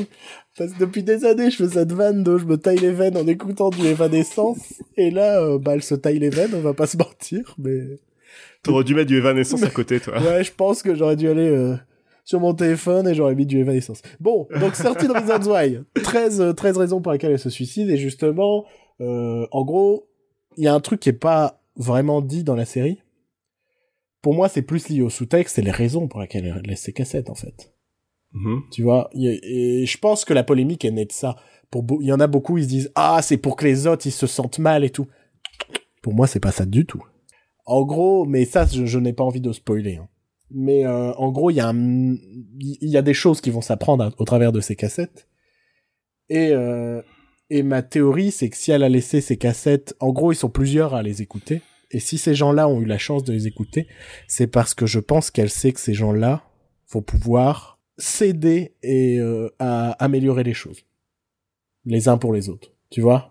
Mhm. pour moi, c'est plus cette théorie-là. Pour moi, pour moi, il n'y a pas cette idée de euh, putain, bien fait pour vos gueules, je me suis suicidé. non, pour moi, c'est pas ça. Je pense que c'est une mauvaise interprétation. Bon, donc cette série, pourquoi j'en parle Justement, puisque j'étais en train de parler d'un- d'une absence de mise en scène? C'est parce que cette série, en niveau mise en scène, c'est zéro. C'est le zéro pointé. Euh, allez, c'est le 1,5 parce que de temps en temps, ils font un petit plan séquence ou alors ils font ce plan qui est à la créativité artistique. Non, je dirais ce que ce... ils font ce plan qui a la créativité, créativité artistique en vidéo. Ce qu'est une parodie, une parodie de la scène, tu vois, euh, à la créativité photo. Tu vois ce que je veux dire ou pas? Mhm. cette idée de oh putain je vais faire une photo c'est brillant on va refaire la scène quoi putain, putain. bah là on a à peu près la même chose c'est ce fameux plan du mec qui est euh, au ralenti euh, dans un monde où tout le monde a accéléré tu vois oh là là ils ont fait ils ont fait un plan créatif dans toute leur série et euh, justement je me suis dit putain cette série le propos est fort et intéressant mais il y a pas d'ambiance visuelle il y a pas d'ambiance dans la mise en scène quoi c'est filmé plan-plan, c'est des euh, chants contre chants dans les discussions, c'est ce genre de choses. Et, je me dis, pourquoi ils osent pas? Pourquoi tu fais pas une séquence où, je sais pas, on s'intéresserait qu'aux bouches des personnages et euh, c'est que des, des enchaînements de bouches, par exemple Tu vois, de gens qui discutent, mais tu te permets des choses, je sais pas. La série perd au moins euh, 1000 points à ne pas être mise en scène, quoi. Ce serait vraiment une très bonne série si elle avait été un minimum mise en scène. Là, c'est d'une fadeur, c'est épouvantable. Et à plein de moments, je me suis dit, putain, en fait, 13 Reasons Why, c'est une série qui est bien, mais qui est nulle, quoi. Parce que, euh, merde, euh, tes acteurs, ils sont bons. Ton concept, il est intéressant, et je dirais pas forcément bon, mais ça, j'y reviendrai. Mais il est intéressant. Pour, pourquoi t'as pas fait un effort de mise en scène, et là, t'avais une excellente série? Euh, Donc, les autres trucs que j'ai par rapport à cette série on va parler des cassettes. Pourquoi? Pourquoi des cassettes? Ça se passe en 2017. Hein. Tout le monde a un Son, ordinateur, son tout le monde a non, un mais micro. en gros, son argument, c'est que pour pas que ça se répande sur Internet ou un truc comme ça. Genre, ouais, mais ouais, c'est un peu un argument de merde, mais pourquoi pas. Enfin, et euh... et surtout, ils en font rien de ce principe que que c'est sur cassette. Déjà, le son, il est nickel. Il- il- genre, euh, putain, euh, limite, limite, tu penses que la meuf, elle était en studio d'enregistrement et tu vois, je suis à deux doigts de penser ça, hein, mes théories du complot, tu vois. Donc déjà, le son est nickel, alors que je fais, bah c'est dommage, t'aurais pu faire des choses sur le fait que des fois, il y a des phrases qu'on ne comprend pas, tu vois. Ça aurait pu être intéressant en mode, tu- elle dit quoi là, tu vois et genre, ils sont obligés de communiquer les uns entre les autres parce que on sait pas forcément qui a écouté les cassettes. Ça fait partie euh, des mystères aussi. En mode un petit peu paranoïa, genre, oh mon dieu, qui est le prochain de la liste, tout ça. Euh, aussi, un truc que j'aurais adoré, mais ça serait appelé de la mise en scène, c'est que le principe que t'es sur cassette, c'est que tu peux réécouter plusieurs fois la même phrase, par exemple. Je sais pas. Genre, euh, puisque, on va pas se mentir, le personnage principal, il est amoureux de la jeune fille qui s'est suicidée. Mhm. Et- Évidemment. Et, parfois, elle dit des choses positives à son sujet. Et ça aurait Mhm. été intéressant, je sais pas, de, par exemple, revoir une même scène en boucle. pour euh, faire comprendre qu'il réécoute le même passage. Tu vois? Je sais pas, essayer de faire un truc autour, euh, un peu de mise en scène autour de l'écoute. Mais ça, c'est ce qu'on verra dans Baby Driver, probablement, j'espère. Euh, donc, ouais, l'absence de mise en scène fait que la série euh, en pâtit terriblement, en fait. Et, euh, et en termes de subtilité d'écriture, j'ai envie de dire, euh, n'est pas The Leftovers qui veut. Et ça, c'était donc The Leftovers purement gratuit pour le caser cette semaine. Ah. Mais c'est vrai, mais, mais c'est quand même vrai. Hein. C'est-à-dire que euh, déjà, j'appellerais pas la série 13 Reasons Why. Je l'appellerais euh, deux trois deux trois raisons quoi. Deux trois raisons. Parce que oui, il y a 13 phases de cassette, mais en fait, euh, la plupart des raisons sont similaires, quoi. C'est une trahison, c'est, tu vois, c'est une amitié qui s'est effacée, tu vois. Mm-hmm. Donc quand t'as trois quatre personnes avec lesquelles ça arrive, ça fait pas des raisons différentes. C'est que nos amitiés elles se sont effacées, c'est tout. Enfin, bon là c'est plus proche de la trahison quand même, mais euh, mm-hmm. donc je trouve qu'il y a un souci. Il y a pas vraiment 13 13 raisons de, de, du suicide du personnage. Il y a pas. Après, est-ce que c'est une série que je conseillerais? Bah ouais, ouais, j'ai bien aimé. J'ai vraiment regardé la saison rapidement. Mais euh, après, je suis aussi exigeant en termes de mise en scène comme garçon. Hein, je, je, je, le sais, je l'assume. Ah bon? Non, mais pour moi, mais non, mais attends. Euh... Ce que les gens oublient, c'est que pour moi, le cinéma, c'est de l'art de la mise en scène. Hein. Si tu veux écrire des putains de dialogues, ben fais juste du théâtre, mon gars. Non, mais c'est vrai. Euh, Tarantino, Tarantino est brillant parce qu'il écrit des putains de dialogues, c'est vrai, mais il fait aussi une putain de mise en scène. C'est la mise en scène qui crée le cinéma, c'est pas autre chose. Tu veux faire des belles images, fais de la photo, monsieur Nicolas Winding tu, tu fais une belle, histoire. On va avoir des problèmes. T'as écrit une belle histoire, bah écris un bouquin. C'est tout. À un moment, il faut se rappeler que le cinéma, c'est l'art du mouvement, c'est l'art de la mise en scène. Et si les gens ne, ne font pas de mise en scène dans leur putain de film, qui nous font juste du, du, euh, du, du, contre champ, et puis du plan large pour montrer les gens qui marchent dans le lycée, Merde, à un moment, tentez des trucs, réfléchissez à, votre mise en scène. C'est là l'essence même de, du cinéma et de la télévision, quoi, puisque euh, elle en est un dérivé. Donc euh, voilà, euh, Certain Reasons Why, oui, regardez. Enfin bon, après, faut, faut, faut quand même être accroché. Il y a des petites larmichettes qui peuvent couler. Et quand même. Bah en fait, un des points que j'ai préféré de la série, on va dire, c'est justement la romance Mhm. Dans le sens où, euh, ben, en gros, euh, la moitié de la série est racontée sous forme de flashback au travers des cassettes. Et en gros, bah, tu vois une comédie romantique, sauf que bah, dans ta tête, tu dis Ouais, mais sauf qu'elle, elle se suicide à la fin. Et du coup, euh, tu peux spoiler, ils finissent ensemble ou pas? Ton avis? Elle se bah, suicide à la fin. Il y a peut-être un indice. Mais justement, je trouve ça, je trouve ça, c'est les... pour moi, c'est ce que j'ai préféré dans ce sens où c'était euh, une ironie dramatique violente, quoi. En mode, euh, oh, c'est mignon, mais elle se suicide à la fin, tu vois. euh, on va parler d'une autre série, une autre saison. Euh, c'est la dixième saison de, de Doctor Who, qui est la dernière saison du showrunner actuel, qui est Stephen Moffat, et, et la dernière saison de Peter Capaldi, le docteur actuel. Alors, à savoir que, puisque je suis le connard de cette émission, et vous l'avez bien remarqué cette semaine, euh, Doctor Who, ça fait quelques années où je m'en lasse. Véritablement. Je, j'en ai marre de voir euh, un épisode qui est euh, l'affaire de la semaine, quoi. Et puis, on a l'affaire de la semaine, puis à la fin, on a juste un rappel pour faire fil rouge. Mais c'est juste moi, c'est que j'en ai marre de regarder des séries où j'ai cette sensation de... de... De, de, perdre mon temps. Enfin, pas de perdre mon temps, mais de... qu'on n'a pas... Enfin, j'ai de plus en plus de mal avec les séries non feuilletonnantes. D'ailleurs, en parlant de ça, la prochaine saison de South Park ne sera plus feuilletonnante. Ouais, ouais j'ai vu ça. Mais ça me gêne moins dans une comédie. Pour le coup, euh, les comédies n'ont pas forcément quelque chose de raconter. Et Doctor Who n'a pas forcément non plus quelque chose à raconter. Hein. Faut, faut pas se mentir. Mais euh, si. qu'ai-je pensé de cette saison de manière générale? Moi, connard qui me lasse depuis quelques années de Doctor Who. Bah c'est celle que j'ai préférée depuis 4 ans, je dirais. Oh putain. Je pense depuis la saison 5, c'est celle que j'ai préférée. Parce, Pourtant, c'est la plus classique. Hein. parce que, ouais, mais parce que justement, je retrouve l'esprit de Doctor Who que j'ai aimé dans les premières saisons.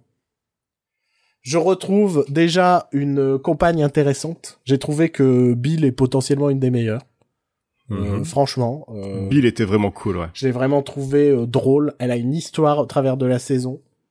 Euh, Enfin, elle a pas une vraie histoire, mais elle a un fil rouge. Enfin, il lui arrive des trucs quoi, au travers de la saison. Il lui arrive des trucs. C'est pas juste. euh, je suis pas. Elle est pas juste la demoiselle en détresse. Pas tout le temps. Euh, donc, on a une compagne qui est sympa. On a un fil rouge. Pas ouf, ouf. La rédemption de Missy. Ouais, ouais, enfin déjà, bah, dès le premier épisode, je me souviens m'être dit, bah c'est le maître qui est dans le coffre. Tu vois, en mode, bon, ça me semble tellement évident en fait. Mais C'était pas vraiment le gros mystère, je trouvais. Hein. bah, euh, bah justement, je pense qu'ils se sont rendus compte qu'il était nul et ils ont fait, bon, pff, les gens vont le deviner, c'est tellement. Ouais, non, c'est juste euh, histoire de faire qu'il y a, de montrer qu'il se passe quelque chose, mais je trouvais que c'était pas ça le gros mystère du truc. Enfin, il y avait pas. euh, Bah en fait, il y avait pas de vrai gros mystère cette saison. hmm. C'était pas les gros mystères à la Steven Moffat des saisons précédentes où à la fin tu faisais tout ça pour ça, quoi. Là, t'avais pas ce gros mystère-là, t'avais un petit mystère qu'on pouvait prédire et ensuite ils ont développé autour de la révélation du fait que c'était euh, euh, euh, Missy et euh, de ce que ça racontait par la suite. Euh, pour moi, il y a trois plus, épisodes que j'ai Tu aimés. l'apprends, t'apprends que c'est Missy au bout du quatrième ou du cinquième épisode. Ouais, c'est assez euh, rapide. hein. C'est ouais. assez rapide. Euh, Il y a trois épisodes que j'ai particulièrement aimés. Il y a une sorte de trilogie, un triptyque au Mhm. milieu de la saison, autour de... euh, C'est un peu Matrix, en fait. C'est- Seulement le premier épisode. ouais, c'est euh, c'est le premier Matrix, en tout cas le premier épisode. Et euh, autour de... euh, de moines qui ont fait une simulation de notre planète pour voir... euh, pour essayer de trouver notre point faible. Et de là, bah, s'en suivent les deux épisodes qui suivent.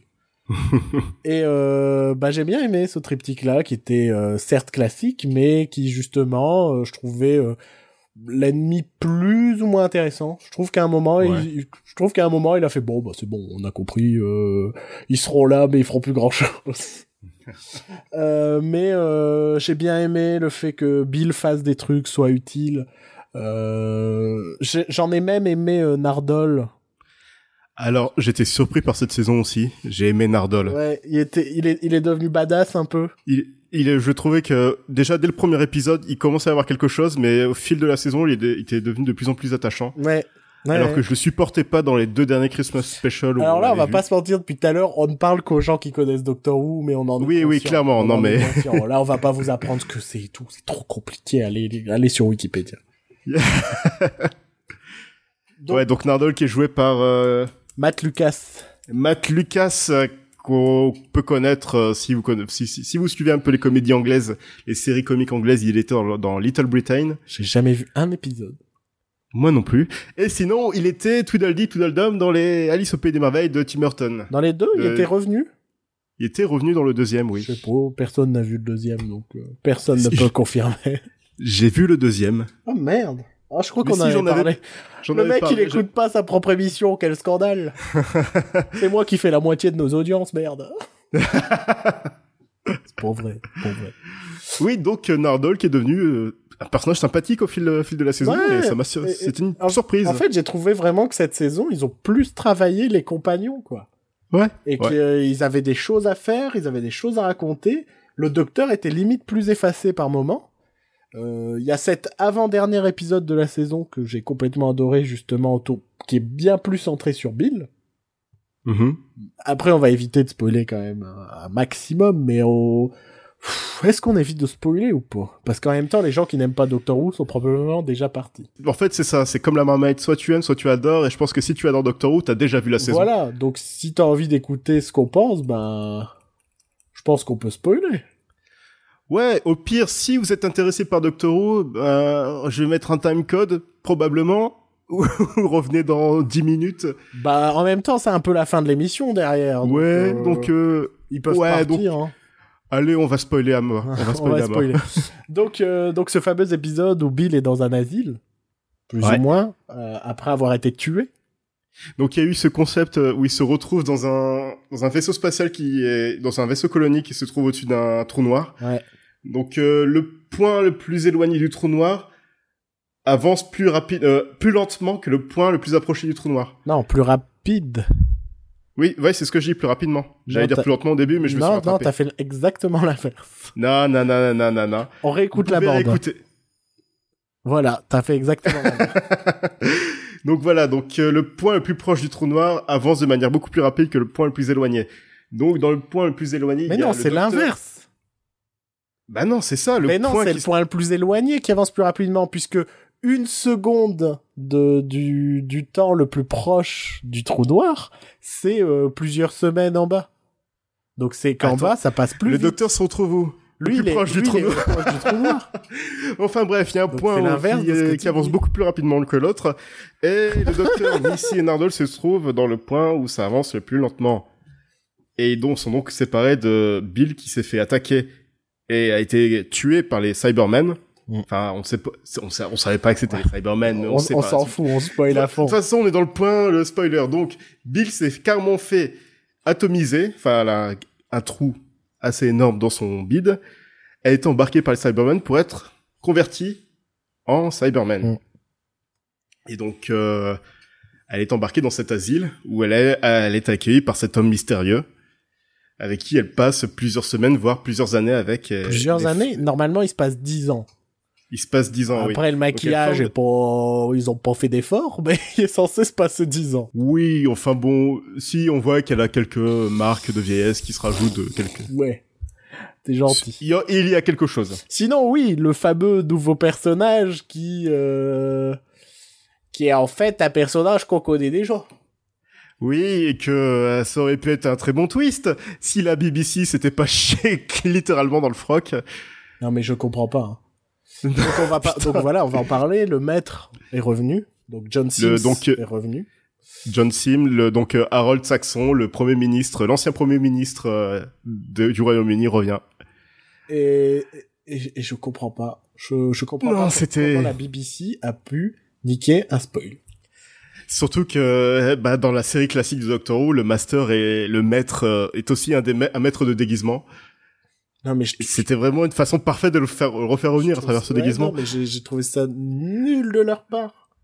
Surtout que cet épisode est cool, puis il y a la révélation et tu fais ouais, mais on le savait déjà en fait. et on, et on t'a on t'a à moitié reconnu en plus. Ouais, mais il y a ce dialogue entre Missy et le Master en se disant oh. Alors moi, je veux justement en parler du fait que bah ensuite il y a l'épisode qui suit dans lequel euh, bah je trouve que il savait pas particulièrement quoi faire avec le fait qu'il y ait deux mètres. Et qu'on se retrouve un petit peu avec genre euh, la Team Rocket de Pokémon. Quoi? Je sais pas, j'ai eu ce sentiment, genre. De temps en temps, ils apparaissent en faisant... en mode, hey, on est les méchants, mais on est gens, enfin, on n'est pas trop méchants, mais quand même. Et puis on repart, quoi. Et, et tu regardes l'épisode, ils ne font rien. Mais ils ne font rien du tout. C'est en mode, on sait pas quoi faire avec eux. Mais pas du tout. Et ça m'a fait chier, quoi. Je fais, merde, j'ai adoré l'avant-dernier épisode, et, ils savent pas quoi en faire. Ils attendent leur moment pour, euh, pour frapper, pour partir. Ben oui, donc ils font rien. Alors que ton, ta grosse révélation, c'est le maître. Tu vois? et tu te retrouves avec deux maîtres qui essayent de se pécho à moitié, et ils ne font rien. et tout l'épisode, c'est juste euh, ben euh, des Cybermen contre des ploucs avec des fusils quoi. Ouais, mais c'était pas ça la partie plus importante de l'épisode. Ouais, mais c'est la majeure partie de l'épisode. Parce qu'il y a toute la mise en place du plan, il y a la découverte par Nardol qu'en fait il peut faire péter les éléments puisqu'en fait ce n'est qu'une projection de enfin c'est plus ou moins genre une projection de texture sur un objet euh, futuriste oui, tu vois. ouais, vu que ça se passe dans un ça se passe toujours dans le vaisseau. Donc ils peuvent tout faire péter. Euh, donc je me suis dit mais mais merde. En plus je me suis dit en gros quand je me quand je me suis dit putain c'est un c'est un vaisseau dans lequel il y a euh, il y a différents étages avec différents mondes, différentes ambiances, différents univers, quoi, plus ou moins, et ça a l'air immense, en fait, tout ça.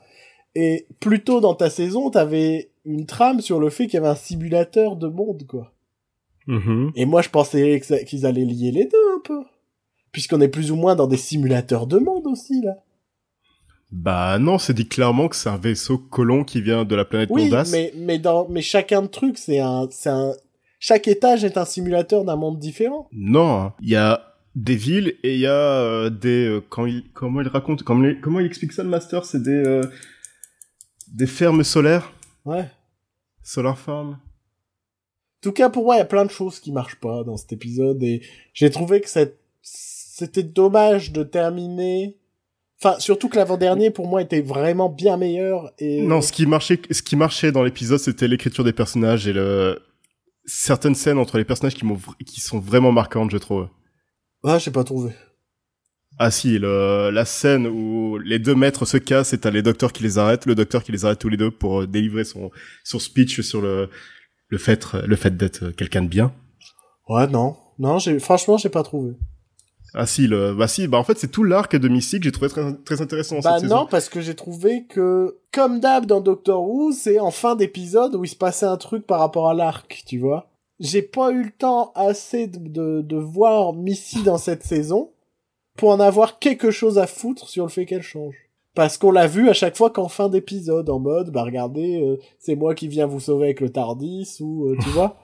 Et, et, et, et je trouve ça dommage de ne pas avoir plus mis Missy dans les épisodes précédents pour en raconter plus sur elle que en foutre euh, juste dans les fins d'épisode et en fin de saison faire ah merde il faut qu'on conclue ta trame faut qu'on le fasse à la va vite quoi et pour moi tout était bien trop bousculé quoi Ouais, je suis pas du tout d'accord avec toi. Mais de toute manière, euh, je trouve que, enfin, à part les deux épisodes finaux et les, ouais, peut-être la trilogie du, des moines, même si je trouve que, je sais pas, j'ai l'impression que la trilogie du moine, le dernier épisode était, aurait pu être mieux que ça.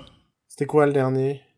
Le dernier épisode, bah c'est, euh, bah le, la tri, enfin le, le monde a changé, tout est différent, ils sont. ah pouvoir non j'ai quand même bien aimé la, la dystopie moi j'aime bien les dystopies Ouais, mais t'en voyais pas tant que ça, hein, je trouvais au final. mais ça c'est toujours Doctor Who hein.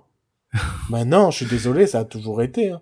tu prends euh, Ouais. tu tu enfin non ça a toujours été on a toujours eu euh, ils, ils prennent ils ont jamais pris suffisamment de temps de de- de- enfin pour, pour moi parfois une une saison entière pourrait se passer juste dans l'univers d'un seul épisode quoi Mhm. T'imagines comment ça aurait été génial qu'en fait tu te rends compte que toute ta saison de Doctor Who elle se passe juste dans ce vaisseau avec tous ces étages?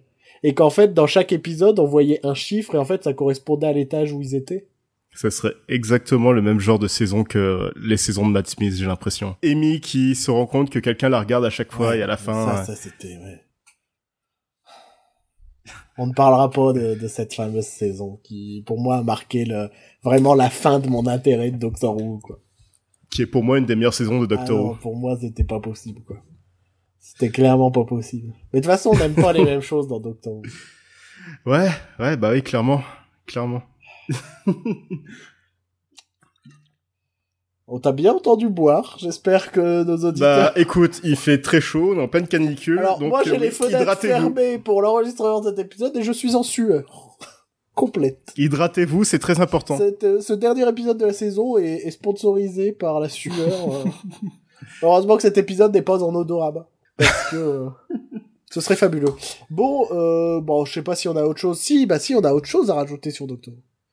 Le Bah, l'annonce du, oui. du, du Christmas special. Qui me hype à, à 1000, Alors. à 1000% là. Alors, ouais, il me hype, mais il me hype pas en même temps. Ah, ah. Oh, alors, on va dire, Mais a... t'aimes pas Doctor Who autant que j'aime Doctor Who aussi. oui, mais là, parfois, t'as la limite du fanboyisme aveugle. Bah c'est normal, enfin je sais pas, Doctor Who a pas la même, elle a, a une autre importance pour moi que pour toi, enfin. Ouais, mais moi, j'ai du mal avec la notion de fanboyisme. Je suis fanboy de rien.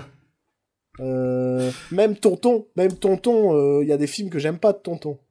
Ah mais j'ai pas dit que j'aimais tout de Doctor Who, c'est juste que Doctor Who a une importance euh, sentimentale que que t'as pas forcément. Ouais. J'ai commencé à regarder Doctor Who à un moment dans ma vie où j'allais pas très bien et ça m'a remonté un petit peu le moral. Ah, c'est beau ce que tu dis. Donc oui, forcément, je suis assez loyal envers, Doctor Who. Il y a des moments j'aime pas, mais j'aime tellement Doctor Who que Là, par exemple, le dernier épisode, c'était ah, c'était un, un roller coaster émotionnel pour moi, et à la fin, c'était ça m'a hypé pour le Christmas Special. Donc à la fin, on voit le retour du premier Docteur. Donc euh, bon, vu que l'acteur du premier Docteur est un petit peu mort depuis très longtemps, il a été remplacé par très bonne idée d'ailleurs par euh, David Bradley qui jouait déjà le... qui, qui jouait déjà William Hartnell dans le biopic de la création de Doctor Who. Mm. Et je pense que c'est grâce à ça. Hein. C'est parce que les, les avis avaient été euh, excellents autour de sa oui, bah, prestation. bah, c'est une excellente idée. C'est de toute façon personne d'autre pouvait jouer le, de, le premier Docteur à part lui. Du coup, après ça. Ouais, ouais. Et du coup voir le, et du coup voir le premier Docteur en parallèle avec euh, le douzième Docteur qui est au final le premier Docteur du nouveau cycle de régénération. Peter Capaldi refuse clairement de, re, de se régénérer parce qu'il en a marre. Et de l'autre côté, t'as le premier Docteur qui va se régénérer pour la première fois. Je pense qu'on va voir ce. Moi, le seul truc qui me fait peur, c'est en gros, J'espère que l'idée est que l'épisode soit juste entre deux. Mm Que ce soit un peu euh, du du le c'est le septième saut de Bergman, la mort. Euh, ouais ouais la mort euh, qui joue aux échecs. Tu vois, genre que ce soit vraiment un épisode juste entre les deux. Et je me dis ça peut être brillant comme chiant. Et c'est ça ma crainte. Je me dis faut faut que faut que le, le, les dialogues suivent parfaitement, faut que la mise en scène soit pas juste du euh, chant contre chant tout ça. Mhm. Mais euh, je me dis si on a juste euh, tout un dialogue, un... Ouais, l'avant-dernier épisode de la neuvième saison, c'était un épisode avec seulement Peter Capaldi, il était passionnant. C'est vrai. Ouais, mais il faisait des trucs. Que moi, mon, mon idée serait juste une discussion sur la vie et la mort entre deux docteurs. Mhm. Et je trouverais ça intéressant. Je trouverais ça vraiment intéressant. Mais ça peut être hyper chiant aussi, et il faut voir derrière le... Après, ça va être le dernier épisode de Steven Moffat, hein, donc à mon avis, il va pas partir sans, sans laisser une grosse marque euh, dans le slip de Doctor Who. On verra. On verra, on verra, on verra. En tout cas, je suis trop En hypé. tout cas, on, en- on en parlera ben, au moment de sa sortie euh, À Noël. à Noël. Et j'espère, je- bon, ça va pas du tout se passer, mais j'espère qu'on connaîtra pas l'acteur qui jouera, l'acteur ou l'actrice qui jouera le Docteur, euh, le 13e Docteur, avant la sortie de l'épisode. Mais ça serait trop demandé de la part de la BBC. Ouais. Bon, je pense que c'est sur euh, ce long passage série au final euh, qu'on peut euh, achever euh, cette émission et cette Oui. saison d'éteindre la lumière. Oh, ça y est, c'est la fin. Putain. Putain, on a, ça, ah, on a fait 30 épisodes quand même. En hein. une saison, c'est pas dégueu. Ah, on a commencé en octobre, euh, ça va, c'est propre. On n'était pas, t- on n'était pas vraiment hebdomadaire comme on l'avait prévu, Non, voilà. Mais on a quand même bien tenu le rythme. Ouais, ça, il y, a- pense. y a des moments où on l'a bien tenu. Là, là, en ce moment, pas trop, mais il y a des moments où on l'a bien tenu. Donc, euh, bah, on, on tient à vous remercier, chers auditeurs, Oui, euh, puisque, bah, en ce moment, l'émission se porte plutôt bien. on a de très bons statistiques de téléchargement. Enfin, c'est de mieux en mieux. Chaque mois, on a de. C'est ça, ça progresse en tout Ouf. cas, et Ouais. ça fait forcément plaisir et ça me motive à l'idée Ouais, de proposer une deuxième saison. Ouais, C'est vraiment grâce à vous tous. Donc si, si ça peut continuer de grimper, continuons de grimper. Là, je vous montre le vide de mon appartement, mais je m'imagine euh, tous les auditeurs. Moi qui je suis, moi je suis face à un mur, donc euh, c'est tout aussi triste. mais euh, mais c'est vrai que bah voilà, ça progresse. On aimerait bien que ça continue à progresser. Ouais. On aimerait Et n'hésitez pas à nous laisser des avis et. et à, et partager, à partager un peu Oui, ce voilà, qu'on fait auprès de vos amis, tout ça, ça, ça nous aide forcément. Ça, euh, même un avis négatif peut nous permettre de nous remettre en question, de réfléchir un peu plus. ouais, voilà. Euh, je tiens à préciser que pour la saison 2 d'Éteindre la lumière, on va essayer de proposer quelques nouveautés euh, au sein même des épisodes. Donc euh, on, on va voir ce que ça va donner, Carrément. mais que qu'il y ait un vrai sentiment de saison 2, que ça fasse pas juste bah c'est un nouvel épisode, non. On progresse euh, comme nos autres. Papa, bonjour, bienvenue dans Éteindre la lumière 2.0. Moi j'ai acheté une, une platine à bruitage comme ça tout le long. Je, tout le long je mettrai des petits bruitages et tout, ça va être génial. Euh, Qui est-ce qu'on a à l'antenne? C'est Gérard. Salut Gérard. Euh, bonjour. des imitations encore plus. Euh, Qu'est-ce que je voulais dire? Par contre, oui, Plus d'imitations, plus de mauvais goût je tiens à rappeler que et moins de cinéma. je tiens à rappeler que nous serons là cet été. Oui. Juste, ce ne sera pas éteindre la lumière. Vous le découvrirez euh, dans les prochaines semaines puisqu'il y aura pas. Faut pas vous attendre à beaucoup d'épisodes cet été. Hein, c'est vraiment un petit truc pour l'été, un petit peu marrant. Mais euh, mais on ne vous abandonne pas. Surtout, on n'abandonne Mhm. pas le cinéma puisqu'on arrête l'émission au moment où euh, Spider-Man sort, euh, Valérian sort. Oui. Là, ouais. ces dernières semaines, on a un petit peu ramé à essayer de trouver des films qu'on pouvait aller voir euh, et qui, ont, qui feraient le, le sujet intéressant. Parce que j'en ai vu d'autres films, mais qui méritent pas forcément euh, le fait d'en faire une émission, même s'ils m'ont plu, qui m'ont plu ou pas. C'est juste que c'est bien Mais- évidemment oui. plus logique de faire une émission sur des choses qui vont parler au plus grand nombre en réalité. Mais je pense que cet été, ou du moins le dernier, enfin le premier épisode de la rentrée, ce sera peut-être un catch-up de ce qu'on n'a pas pu euh, Ouais, raconter. cet été. Puisque cet été, on va quand même vous parler du cinéma, mais de manière un peu différente. Vous verrez ça. Euh, bah, d'ici là, je vous souhaite de, de, de merveilleuses vacances. Euh, bronzez bien. Attention à l'insolation. Euh, Exactement. Hydratez-vous. N'oubliez pas la crème solaire. Voilà. Un chapeau, des lunettes de soleil. On se protège pendant les amours de vacances. Voilà. Je sais pas pourquoi, mais... Enfin si, je sais pourquoi, mais je sais pas pourquoi je dis ça. Ne soyez pas des connards. euh, Ne poussez pas mémé dans les orties. euh, ne touchez pas au Grisby. Toujours regarder à gauche et à droite avant de traverser. Sauf si vous êtes en Angleterre, dans ce cas-là, c'est l'inverse. Bah non, enfin, d'habitude, normalement, en France, faudrait regarder à droite et à gauche avant de traverser. non, Bah, non, euh, Si. non, Bah si. ça- Bah non, quand tu traverses, les gens viennent par la gauche. Bah oui, donc faut regarder à gauche quand tu Bah traverses. non, il faut regarder à gauche en deuxième, puisque c'est le, la- le, le premier truc que tu vas franchir, en fait. Et il faut pas qu'il y ait une voiture qui puisse débouler. On est vraiment en train de débattre là-dessus. Cette émission, ça, on, a, on a bien fini la saison. C'est-à-dire que, à un moment, vous êtes des émissions un peu plus cadrées, tout ça. J'ai l'impression que l'émission d'aujourd'hui, c'est n'importe quoi. C'est les vacances et euh, C'est la chaleur surtout, j'en peux plus, je suis en nage, j'ai Ouais. envie d'aller- de, de me changer, d'aller prendre une douche ou quelque chose, j'ai envie que l'émission s'arrête Ouais. pour cette semaine. faites ce que vous voulez tant que vous êtes consentant aussi. Ouais, surtout. les conseils de vie d'éteindre la lumière. on, on sort un bouquin euh, l'été prochain là-dessus, les meilleurs conseils pour passer les meilleures vacances selon Bruno et Joël d'éteindre la lumière. C'est Sorti en 2018, les meilleurs conseils pour passer de bonnes vacances en 2017. moi c'est un peu notre spécialité, c'est un peu notre spécialité. Euh, On est sur Facebook, on est sur Twitter, on a notre site, on est sur iTunes. Euh, sur iTunes, on aimerait bien des petits avis de temps en temps parce que ça peut. pas que sur iTunes, partout, donnez-nous des avis. Oui, partout. On a envie de savoir ce que vous aimez, ce que vous aimez moins. Là, cette Bah semaine, oui. justement, cette semaine, par exemple, je me suis permis un peu de par- un peu plus de parler séries, puisque sur Facebook, on nous avait demandé, euh, ah tiens, c'est dommage, ça faisait un mo- ça fait un moment que vous parlez plus de séries. Ah bon? Ah bah, je vois que monsieur regarde nos notifications. Bah je les regarde tout le temps, j'ai même pas vu. bah, ce- je te, je montrerai ça euh, hors antenne. Euh, D'ici là, portez-vous bien. On se retrouve cet été pour des émissions spéciales. Et sinon, pour Ouais. les autres, pour ceux qui veulent pas écouter les émissions spéciales, alors qu'il y en aura des drôles et vous verrez. Euh, un- un- J'ai pas envie de teaser, mais normalement il y aura des Ouais. trucs bien. Euh, Je ressors aussi des vieux podcasts euh, de mes archives aussi. Ah bah voilà. Si ça peut intéresser quelqu'un, des podcasts sur la musique de film. Voilà, ça. c'est pas un peu le plus long au revoir qu'on ait jamais fait. C'est pas grave, on dit au revoir aux gens, c'est la dernière de la saison. C'est vrai, c'est vrai. L'émission est un peu longue cette semaine, mais c'est normal. c'est un petit peu la fin. Donc oui, ton émission bande à part que tu faisais sur une, une feu euh, Freezone Radio. Il y a longtemps. Pouf, on était au Moyen Âge et c'était Oui. sur des radiocassettes. Et il y en a une où t'expliques pourquoi tu te suicides alors que t'es pas mort et j'ai pas compris. ouais, je pensais que ça allait, euh, je sais pas. Pourtant, c'était produit par Selena Gomez. Ah c'est vrai, c'est vrai que c'est produit par Selena Gomez. Il y a plein de trucs comme ça que j'ai oublié de préciser.